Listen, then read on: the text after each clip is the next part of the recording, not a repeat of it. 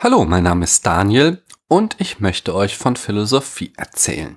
Heute machen wir nichts Wichtiges. Wir beweisen nur mal eben die Existenz Gottes. Platons Gottesbeweis ist eine Variante des Arguments, für das sein Schüler Aristoteles berühmt werden sollte und das wir den unbewegten Beweger nennen. Bei Platon ist es hingegen der sich selbst bewegende Beweger. Ich frage mich, ob Platon heute angepisst wäre, wenn er wüsste, dass das Bewegerargument immer in einem Atemzug mit Aristoteles genannt wird. Es ist ein bisschen so wie die Kiddies, die Stranger Things cool finden, aber Stephen King und Steven Spielberg nicht kennen. Anyway, in Platons Variante geht das Argument vom sich selbst bewegenden Beweger so. Es gibt Bewegung in der Welt. Ich hoffe, ihr stimmt dieser provokanten These zu. Diese Bewegung kann nun entweder aus sich selbst entstehen oder sie wird angestoßen. Uh, da scheiden sich schon die Geister. Doch weiter. Dinge, die sich aus eigenem Antrieb bewegen können, haben eine Seele. Also alle Tiere und Menschen eingeschlossen. Aber was ist mit den unbeseelten Dingen?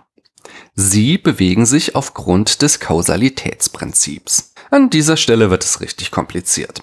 Wenn wir uns eines Tages mit der Determinismusdebatte und dem Libet-Experiment auseinandersetzen, werden wir sehen, dass die These, wonach sich Menschen und Tiere von selbst ohne kausale Ursache bewegen können, nicht unumstritten ist. Aber das ist eine andere Geschichte und soll ein anderes Mal erzählt werden. Zurück zu Platons unbewegtem Beweger.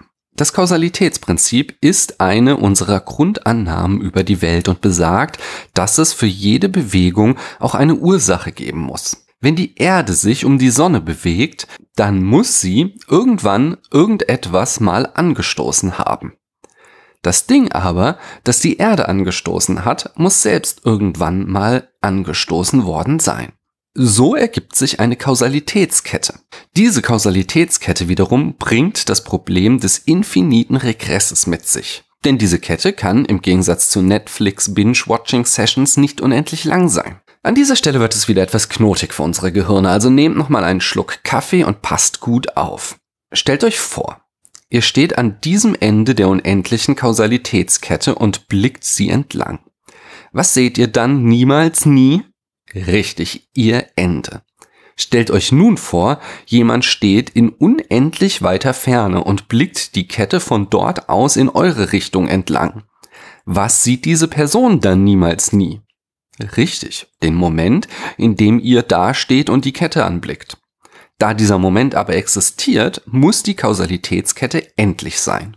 Platon sagt, dass am Anfang dieser Kette ein beseeltes Wesen stehen muss, der sich selbst bewegende Beweger. Und das ist Gott. Dieser kosmologische Gottesbeweis schließt eine argumentative Lücke, die bei den Vorsokratikern entstanden ist, als sie sich auf die Suche nach dem Urgrund der Welt begaben.